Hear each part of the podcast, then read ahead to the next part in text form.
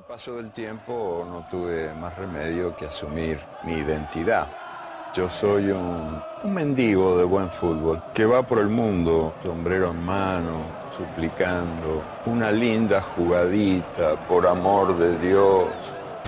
Y cuando el milagro ocurre, lo agradezco. Sin que me importe un rábano cuál es el club o el país que me lo ofrece.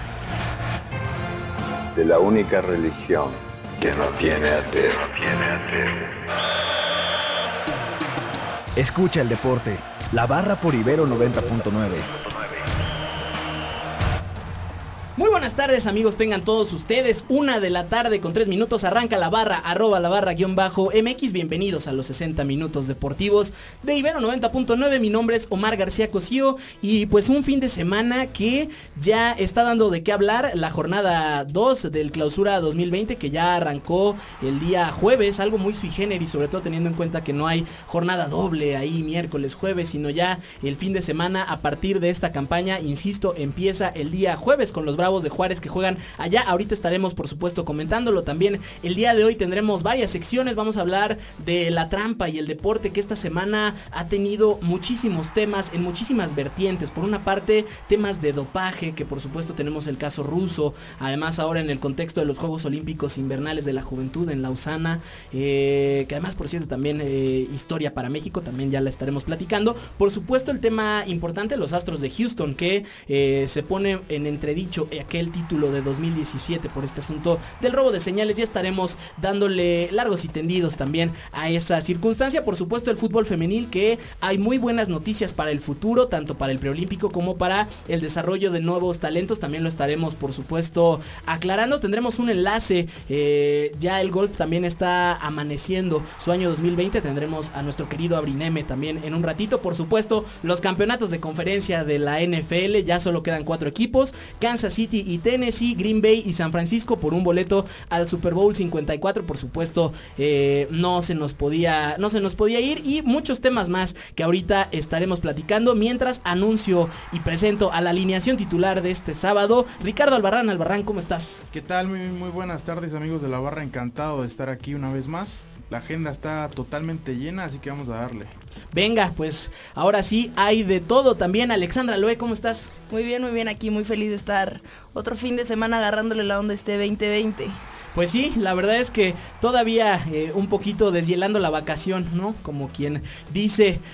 Claudio García Tagle, ¿cómo estás? ¿Qué tal Omar y amigos de la barra? Espero que estén teniendo un excelente eh, sábado. Y pues ya lo decías, muchos temas que hablar, las finales de conferencias, también ya todas las ligas europeas, las cinco grandes ligas regresan de vacaciones. La Bundesliga, la última jornada que tuvo actividad fue el 20 de diciembre. Ahora sorprende precisamente al Dortmund eh, que trae esta Locura. locura, exacto, esta adquisición de Erling Haaland que en- entra al 56 y en 23 minutos marca 3 goles. El hat-trick de Noruego. Habrá que ver, sobre todo en Champions, qué tanto le ayuda al Dortmund. Y finalmente, noticia de última hora, eh, Jiménez se, convierte en el máximo goleador histórico del Wolverhampton en la Premier con 23 goles. Después de darle la vuelta en el marcador al Southampton, que iba ganando el conjunto local, Southampton 2-0. Y con doble, con doblete de Jiménez, se lleva la victoria los modos. Puf, puf, el lobo mexicano que la sigue rompiendo y el Borussia Dortmund que juega como si fueran los Pumas. Tres goles en un lapso muy corto de tiempo. Jimmy Gómez Torres, ¿cómo estás? Muy bien, eh, y no, no podía ser de otra manera. Es sábado, hoy hay programa de la barra, hoy juegan las chivas, ¿qué más se le puede pedir a la vida? ¿no? Jiménez, Jiménez rompiéndola allá en Inglaterra, bien lo mencionabas, ya arrancó la jornada 2 con el 4-4 de los Pumas, un partido verdaderamente de locos y para recordar. Sí, la verdad es que creo que mucha gente o el, o el discurso, la narrativa previo a este partido era como, pues es jueves, es, eh, si, si alguien tiene problemas de insomnio, póngale al partido. Y al final terminó despertándonos a todos. De hecho, a mí me causó insomnio, tengo que, que decirlo. Eh, ya lo estaremos, por supuesto, comentando. Luis Morales, ¿cómo estás? Hola Omar, ¿qué tal? Y es un gusto estar aquí de nuevo aquí en el programa de la barra y también tenemos que de qué hablar porque en el área del boxeo, el boxeo, este este señor Julio César Chávez estará enfrentando al travieso Arce de nueva cuenta en Hermosillo, Sonora.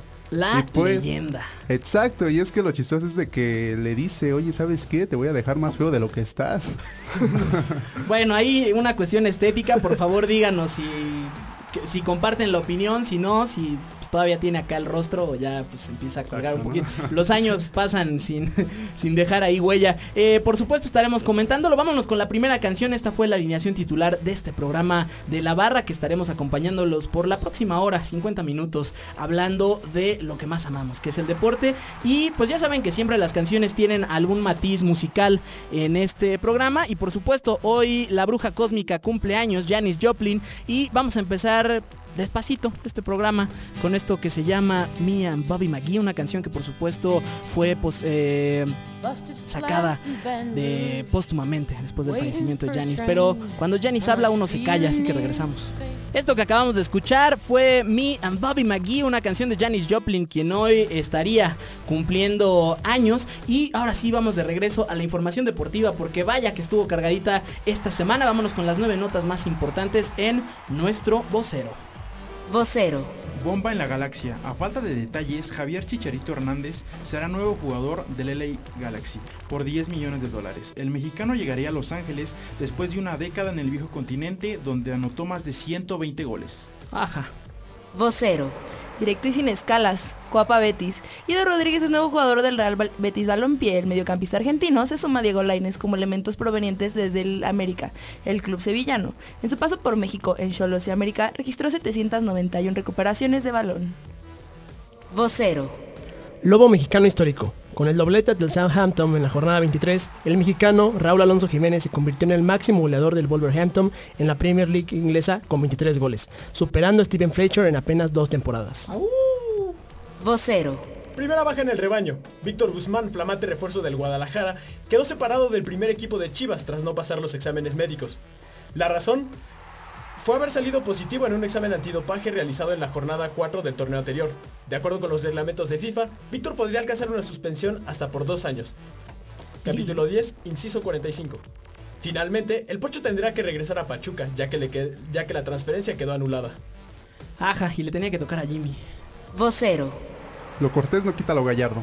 Esta semana el jugador del actual campeón del fútbol mexicano, Jesús Gallardo, fue suspendido por la comisión disciplinaria de la Liga MX2 Juegos.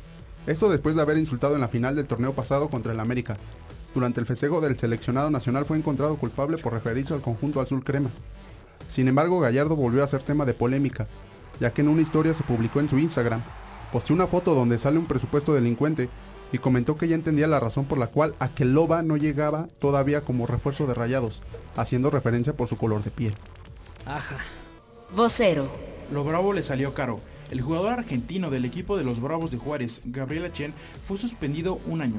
La razón de esa sanción fue por agredir a un árbitro durante el duelo amistoso de pretemporada entre Juárez y Universidad Autónoma de Chihuahua FC el 4 de enero pasado. La agresión fue una bofetada que el argentino le otorgó al silbante. Vocero. La liga no convence. Después de ser eliminados de la Supercopa de España, Ernesto Valverde dejó de ser director técnico del Fútbol Club Barcelona. Al mando del club dirigió 146 partidos, de los cuales 99 fueron victorias. Se su, su- su sustituto es Quique Setín. Vocero. Fue la fiesta Lita Body. Fue presentada la vigésima abierta mexicano de tenis con presencia de dos top 25 de la WTA y tres top 10 del ATP destacando a Rafael Nadal. Vocero. como Willy Wonka por el boleto dorado. Este domingo, cuatro equipos buscarán el pase al Super Bowl número 54 en Miami. Kansas busca regresar tras 50 años al gran juego y Tennessee 20 años. En la nacional, Green Bay buscará el segundo Super Bowl de Rodgers y los Niners el primero con Grapono. Ajá. Vocero. Pues ahí estuvo este vocero 9, un compendio de noticias, lo más relevante que hubo esta semana en el deporte. ¿Con qué se quedan ustedes? Creo que, eh, por supuesto, este tema de Víctor Guzmán ha dado muchísimo de qué hablar y creo que lo de Gallardo también debería de tener un capítulo aparte porque, eh, pues si bien al calor del momento pueden surgir eh, cánticos y porras como la que tuvo el jugador allá en la final contra el América en el Estadio Azteca, además de vocación Puma, si le podemos poner así a esta porra, pues de nueva cuenta tiene un incidente y eh, lo que platicábamos fuera de- del programa de, de cabina era un poco como este cuidado, ¿no? Que debería tener el futbolista como líder de opinión, que al final lo es. Y pues quizá se queda con, con, esta, con esta idea. En fin, vámonos con la segunda canción de este programa. Nos pusimos ya muy acústicos. Vamos con esto de Simon and Garfunkel que se llama Mrs. Robinson. Regresamos a platicar de fútbol femenil. No se vayan.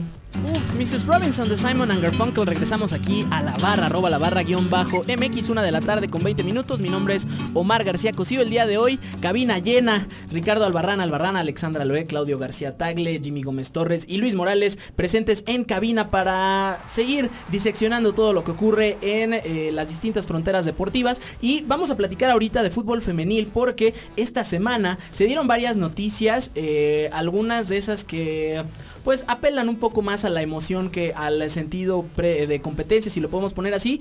Por supuesto también a temas de desarrollo y también claro el preolímpico de cara a los Juegos Olímpicos de Tokio 2020.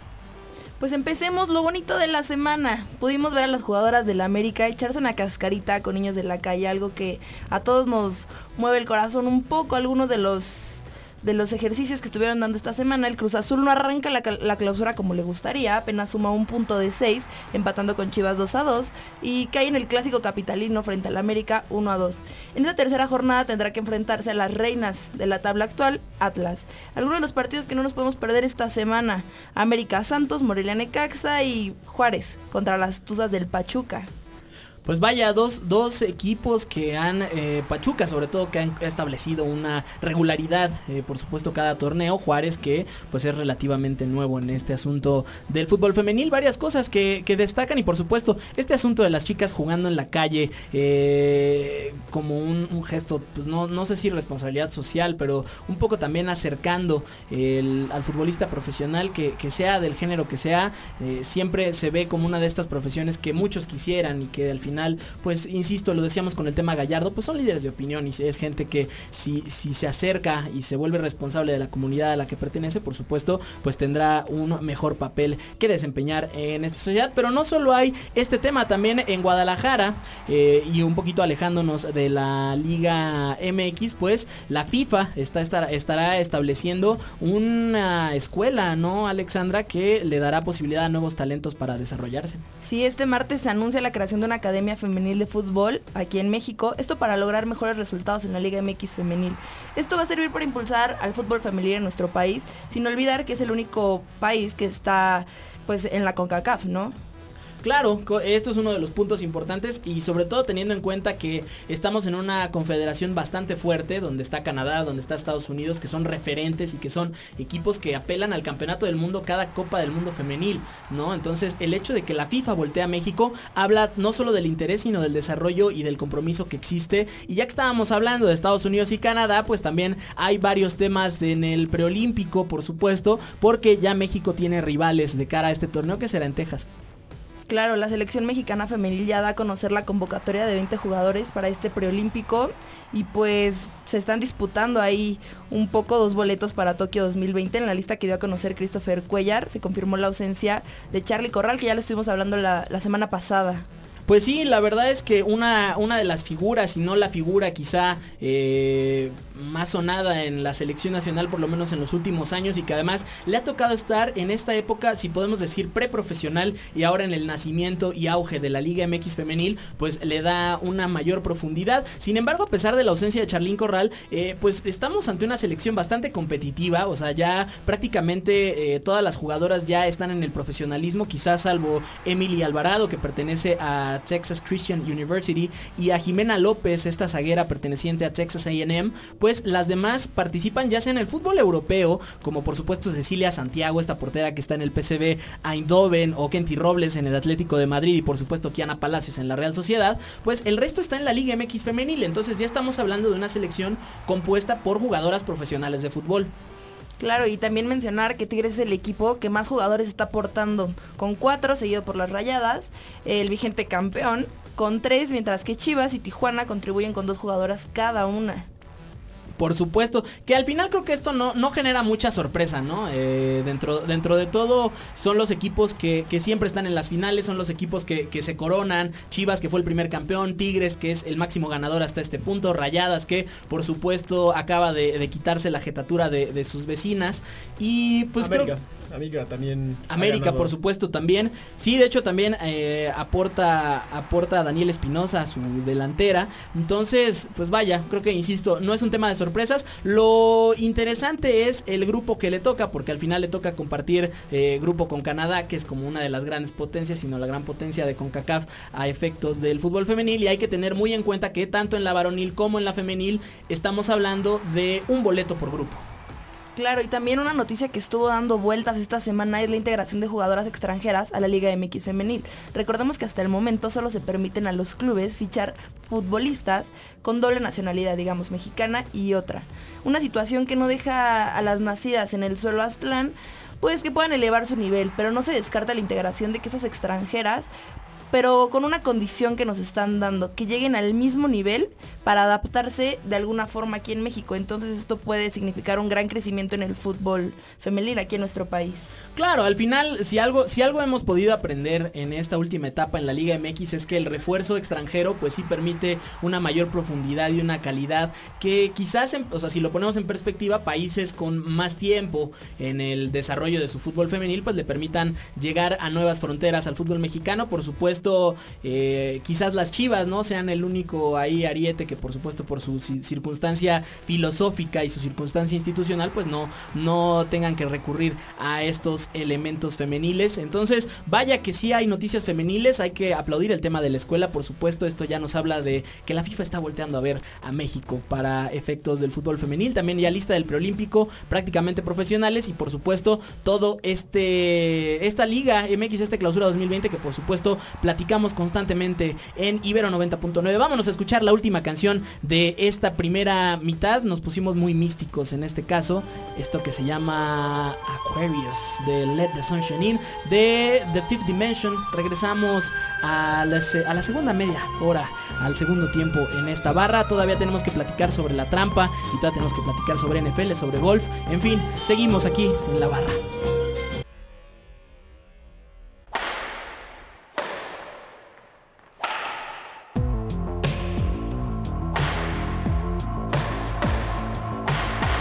Escucha el deporte. La barra. Arranca el segundo tiempo, regresamos a esta, a esta hora deportiva por Ibero 90.9, todo el equipo de La Barra. Y pues nada más antes de entrar al tema escabroso por ponerlo menos en esta media hora que nos queda pues hubo un evento importante esta semana y es que eh, sin lugar a dudas uno de los eh, grandes torneos que se disputan en nuestro país año con año hablando de deportes por supuesto el abierto mexicano de tenis este ATP 500 que ha ido creciendo y que se ha consolidado como una de las fiestas también que tiene el deporte blanco en México y esta semana Jimmy Gómez Torres pues se presentó este torneo como todos los años ahí con Raúl Zurutuza director de Mex Tenis. Así es, y que además, bi- bien lo mencionas, cada vez es más espectáculo, más atractivo, tanto para los jugadores como para el aficionado, ¿no? Escuchábamos ahora que fue The Greatest Match, que Federer decía, no he podido venir a México y me arrepiento, espero algún día poder venir precisamente al ATP. Eh, Raúl mencionaba que el hecho de traer a Federer es prácticamente imposible por los distintos torneos que se disputan. Sin embargo, tenemos la posibilidad de tener a tres top 10, de, dentro de los cuales, por supuesto, resaltan Rafael Nadal y Sasha Zverev. Claro. Lo de Nadal es bárbaro. ¿Y po- po- por qué uso ese adjetivo? Es porque el hombre lleva 5 ATPs viniendo y cada ATP aún así emociona, emociona como si fuera el primero. Y a la gente le causa sensación, es la gran revelación, es el hecho de tener al número uno en tu torneo y al número 7 me parece que es Sasha Zverev. También va a venir Mateo Berratini, número, número 8. Sin embargo, uno de los grandes factores preocupantes del ATP y más allá de la configuración del torneo, de cómo funciona y todo, es el hecho de los jóvenes ausentes en México en el deporte, en este caso el tenis. Se mencionó la lista de los jugadores y terminando causó un poco revuelo.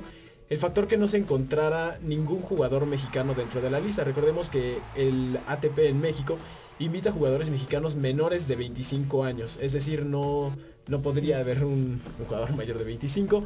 ¿Y qué les parece si escuchamos lo que nos dice Raúl al respecto? Venga, ¿Qué- vamos a escuchar a Raúl Surutusa, director de Mextenis, con este asunto que ya ni siquiera vía wildcard o comodín puedan entrar jugadores mexicanos precisamente está abierto. Vamos a escucharlo. Un tema complicado, es un tema que, es multifactorial y que va a tomar tiempo. ¿no? Ahorita eh, yo casi estoy seguro que Alejandro Hernández tendrá un, un porque tiene 18 años y ya sabemos que hay que apostarle. Este, por ahí Lucas Gómez que ah, ha estado batallando con varias lesiones, tiene 22, 22, 23. Y Jerry López que no lo está haciendo nada mal, está ahorita que me parece que 550, tiene 24, eh, viene de este proyecto escolar, ¿no? Se fue a estudiar y ahorita está jugando muy buen tenis profesional, entonces eh, creo que por ahí va. Del lado de las mujeres, complicado, aunque son las mismas, no hay nada nuevo. Y lo digo con todo respeto. Y el compromiso de la familia Burillo es seguir apoyando a los mexicanos, nada más que luego los mexicanos no nos dejamos apoyar y ahí es donde está el. Y una cosa que se me olvidó decir en la conferencia ahorita fue que vamos a ser sede de la primera, la primera junta anual del ATP que normalmente se hace en Indian Wells o en Miami, en Europa. Ahora lo vamos a hacer en, este, en, en Acapulco. Viene el, el management eh, de- del ATP, viene el nuevo CEO, que es Andrea Gaudenzi. Este, vienen un poquito más de 60, no, perdón, 35 o 40 directores de torneo. Y hay un tema, ustedes se fijaron, este año y el año que entra y el 22 vamos a tener la Copa Davis después de Acapulco. Entonces, eso, por ejemplo, habíamos hablado con Tsitsipas, pero Tsitsipas va a jugar este, en Filipinas, entonces decidió jugar en Dubai para de, ahí irse a Filipinas. Entonces, la Copa Davis es un reto, es un reto para el torneo y creo que tener esta lista, sobre todo con la semana de Copa Davis donde está, es todavía más relevante.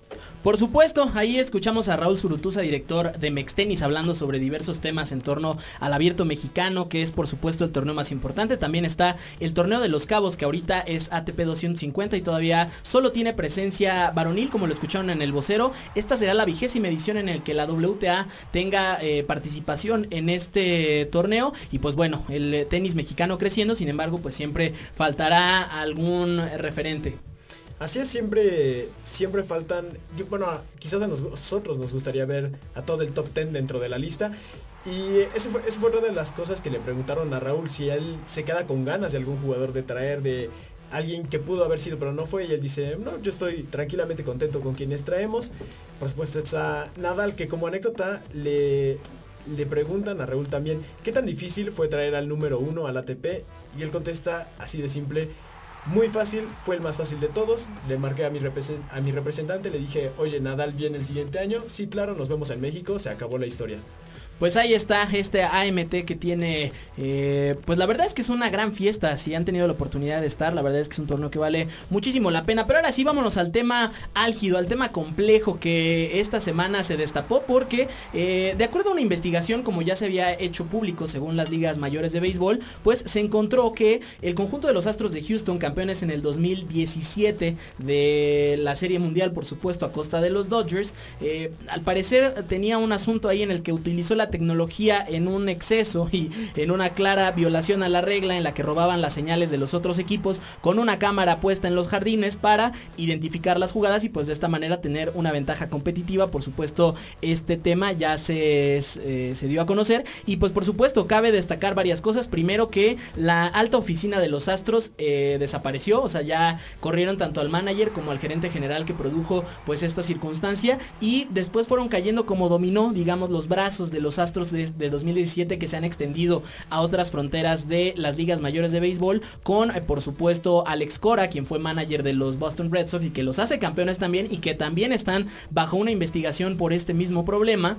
Y eh, también por ahí Carlos Beltrán, que era manager de los Mets, todavía ni siquiera arranca los entrenamientos de primavera allá en Florida y en Arizona. Y pues ya Carlos Beltrán que parecía ser como el, el salvador o este mesías de los Mets, pues también eh, sencillamente no se le dio ya el espacio por mutuo acuerdo. Además están cayendo todas estas figuras. Y pues por supuesto entra el debate, ¿no? De, hasta qué punto se puede llevar las reglas, ¿no? A efectos del deporte. También tenemos el caso de los Patriots que otra vez están envueltos en un escándalo. Hay que recordar y después de hacer un análisis eh, un poco más sesudo, digamos, o ya darle un poquito más de profundidad, lo que hicieron en el 2003, 2004, esta primera vez que los cachan en este rollo de andar tomando imágenes de los otros equipos, digamos que estiraron la regla. Estaban dentro de la norma de la NFL, de la normatividad, porque no había una regla clara. En este caso, y, ojo que aquí va a entrar, vamos a entrar en otro debate y, estaríamos debrayando todo el tiempo a efectos de decir eh, si una regla es justa o no, porque eso también es cierto. O sea, si bien eh, puede ser que, sea legal, pero que no sea justo. Ahí es, e, eso es otro tema. El punto es que en las ligas mayores de béisbol, aunque el robo de señas es parte de la, de la prosapia, parte de la tradición de este deporte, pues se hace bajo medios manuales. O sea, si el manager del otro equipo alcanza a identificar la jugada o las señales del catcher o de los entrenadores de primera y de tercera, pues tiene todo el derecho de hacerlo. El problema es la utilización de la tecnología para este fin. Compañero, se abre la mesa. Fatal de lo de los astros, lo mencionabas. Eh, y cito, una ventaja deportiva. Me parece que el uso de señales ilícitas dentro del terreno de juego va más allá de una ventaja deportiva. ¿no? Para mí una ventaja deportiva es tener al equipo preparado, dormir bien la noche anterior, quizás acomodar mejor las horas de vuelo en el caso del el béisbol para llegar fresco al partido. Esto es, no hay otra forma de decirlo, es trampa directa. Eh, se, recalca el parche que supuestamente traía Altuve. Todavía no hay ninguna, como, como si fuera el bar, no hay una prueba contundente que demuestre que efectivamente Altuve tenía un parche. Sin embargo, es prácticamente inequívoca la, presunción. Vaya, eh, pues digo, al final las ligas mayores ya encontraron eh, evidencia, quizás no este tema del parche que por supuesto es muy sonado, eh, pero ya hay evidencia de que en efecto los Astros y también ahí entra este rollo de si los Dodgers, que, al parecer fueron afectados en dos series mundiales consecutivas contra dos equipos que utilizaron este sistema, pues si, si serían meritorios de este título o por el contrario se quedaría vacante, como fue el caso de Lance Armstrong con el Tour de France. De hecho, los, títulos que consigue estos siete consecutivos son eh, vacantes, ¿no? No hubo un campeón como tal. Entonces, pues bueno, ahí también está esta circunstancia. Y sobre todo que no es el, único matiz de trampa en el deporte que ha habido esta semana. Ya lo platicábamos el tema eh, en el fútbol. Bueno, esto de la trampa en el deporte yo creo que es una realidad. Poco a poco se van a ir filtrando ciertos casos y con esto de, los Astros de Houston, que ya es un hecho, hay una confirmación al haber una, una multa al manager AJ Hinch de un año de suspensión y 5 millones de dólares de multa al equipo, que es nada para un equipo de grandes ligas, yo me quedo con tres cosas. Número uno es dónde queda el límite ético en estos deportes. Estoy hablando específicamente de béisbol y de fútbol americano, porque en las bancas, en los dogouts, hay tabletas donde pueden estar viendo cierta información que no sabemos cuál porque no está a la luz pública. Y también los entrenadores tienen comunicación con terceros que están en palcos avisándoles cualquier cosa que nosotros tampoco sabemos. podemos pecar de inocentes al únicamente pensar que se están dando señales o, jugadas mismas del propio equipo. Creo que ese es un punto muy importante. Y después, al hacerse cierta la trampa, yo me pregunto cuál es el verdadero potencial de estos Astros de Houston. Altuve, Correa, Springer, Guriel, ¿son de verdad? Yo creo, yo creo... Me, parece que independientemente de lo del parche, la calidad de estos jugadores es Ahora lo dudo. ahora lo dudo. Yo sinceramente no, no lo hago. Quizás la forma de ganar no fue la correcta, pero la calidad está ahí. Que, no, que la hayan explotado de una manera distinta eh, hay medios, hay formas, no fue la correcta la de los Astros. Y va, más allá, bien lo mencionas, el límite ético que tiene el, equipo en sí y que pueden llegar a tener los jugadores. Pero a fin de cuentas me parece que si te dicen ponte este parche y vas a hacer, vas a entender estas señales, pues bueno, es cómplice. Es, el medio. No, yo no digo que no lo sea, pero es, es el medio y a fin de cuentas su calidad queda, queda ahí. Y por último, y por último, en mi tercer punto, y este sí nadie me lo quita, porque yo estuve presente, a pesar de las trampas y de todo lo posible por los Astros de Houston, yo nunca voy a olvidar el juego 1 de la Serie Mundial de 2017. El picheo de Clayton Kershaw es increíble. El mejor juego de postemporada de este pitcher. Lanzó 7 entradas y solamente permitió una entrada. Una, carrera, perdón. Pues sí, la verdad es que al final creo que hay varios debates, creo que sí tiene que ver un poco, eh, si bien la calidad no está en tela de juicio de ninguna de estas figuras, creo que sí el nivel, porque digamos, en, las grandes ligas, en la NFL, en la misma Liga MX, hay, una, hay un estándar de calidad, que, que si estás dentro del gremio, tienes que cumplir con ese estándar, ¿no? Y hay ciertos puntos que incluso no pueden medirse bajo métricas, que es la voluntad humana, esta situación de ganar, que eh, pone la diferencia entre los, entre los buenos y los grandes. ¿no? O sea, podemos poner eh, ejemplos, no sé, se me ocurre en los años 60, 70, podemos poner a un Earl Morrall, que era coreback de los, primero de los Colts y luego de los Dolphins, y era un, cuate que cumplía su chamba, o sea, no lanzaba intercepciones, evitaba el error, eh, era consistente de cierta manera pero perdía partidos. O sea, al final, e, ese factor, o sea, era la diferencia entre un Terry Bradshaw, entre un propio Joe Montana, ¿no? Que era gente que al final no, no, o sea, tiene ese factor que no pierde, ¿no? Y que nos lleva también al debate de Tom Brady, ¿no? O sea, ¿en qué posición estaría Tom Brady si se descubriera eh, este, bueno, si se le añadieran más escándalos de este asunto de los balones desinflados, de revisar las imágenes de los otros equipos? O sea, también, ¿a qué te sabe el éxito si no, si no lo haces bajo los medios que están en un deporte. Al final pierde Cubertán cuando regresa a los Juegos Olímpicos. Dice, lo importante no es ganar, sino competir con honor, ¿no? Como bien decía Vicente del Bosque, de... Ay, esta frase ahorita se fue el hilo. Pero es lo mismo que ganar con... que ¿Cómo dice alguien que me, que me ayude? Que perder con honor es mejor que ganar con trampas. Mencionaba Vicente Albos, que se lo decía al equipo español, que fue un equipo de década. Como ahora lo, Ahora queda manchado el nombre de los Astros, que había sido, me parece, uno de los equipos revelaciones de la década dentro del béisbol. Queda manchado el título, el nombre de la institución, el nombre de los jugadores y todos los involucrados. Todos los queríamos, ¿no?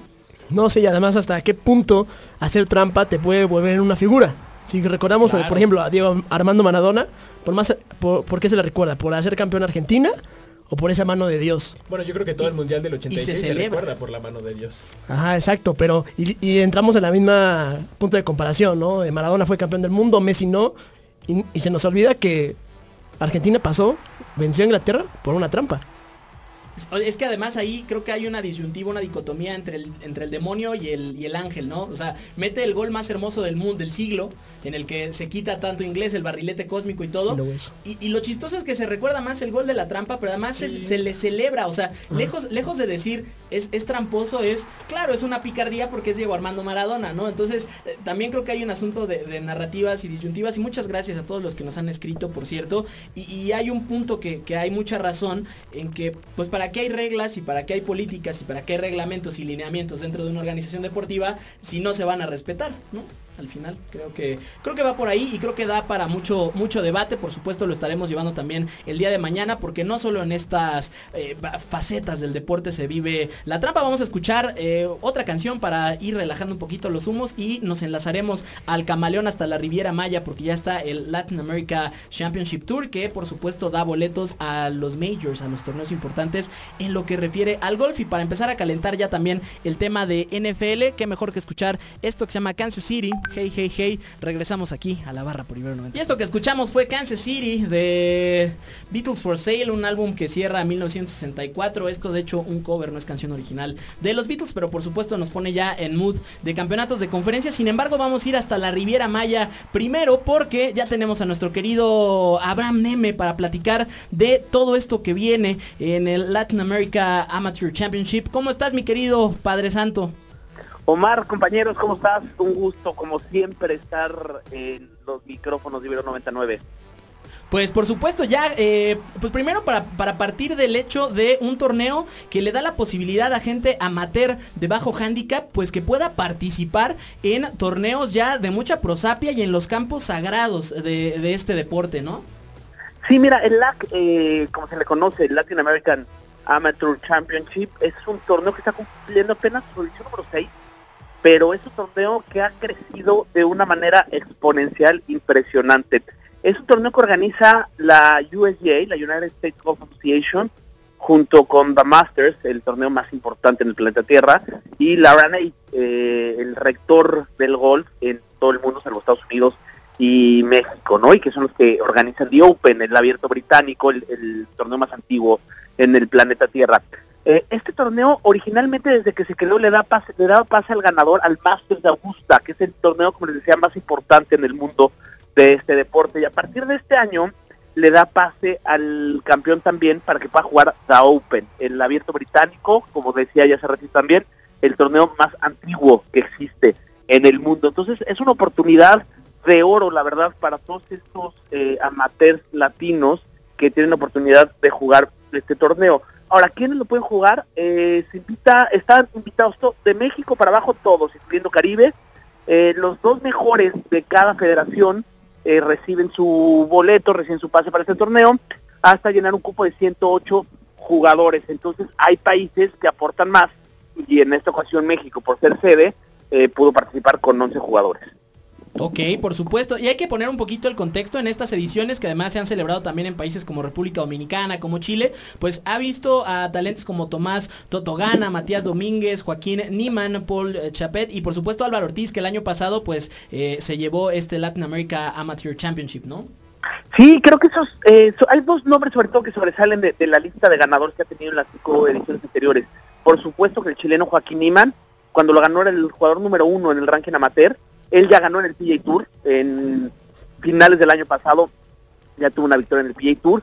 Y lo que hizo el Álvaro Ortiz el año pasado, que ganó en República Dominicana, la sede del año pasado, jugó el Masters de Augusta gracias a que ganó este torneo, logró pasar el corte, tuvo una actuación más que destacada, eh, y hace apenas unos meses aquí también en Mayacobá, cuando se jugaba el Mayacobá Golf Classic, eh, recibió invitación para jugar este torneo que es el PGA Tour, y tuvo una gran, gran actuación, por momentos estuvo ahí compitiendo en lo más alto, por ahí tuvo unos, unos tropiezos al final, no fue el resultado ideal, pero tuvo una muy buena actuación, ¿no? Entonces ya se empieza a ver los resultados que genera este Latin American Amateur Championship, sin duda, sin duda hace que la gente voltee a ver este deporte, y el jueves nos anunciaron ya la sede para el próximo año que va a ser el Lima Golf Club en Perú, un campo con muchísima historia, un campo que esperemos tengamos la fortuna de conocer el próximo año, dice que es precioso, por supuesto va a hacer que la gente en Perú voltee a ver más este deporte, ¿no? Se acerquen más al golf, eh, ya lo vimos en Panamericanos, eh, desde que el golf ya es deporte olímpico,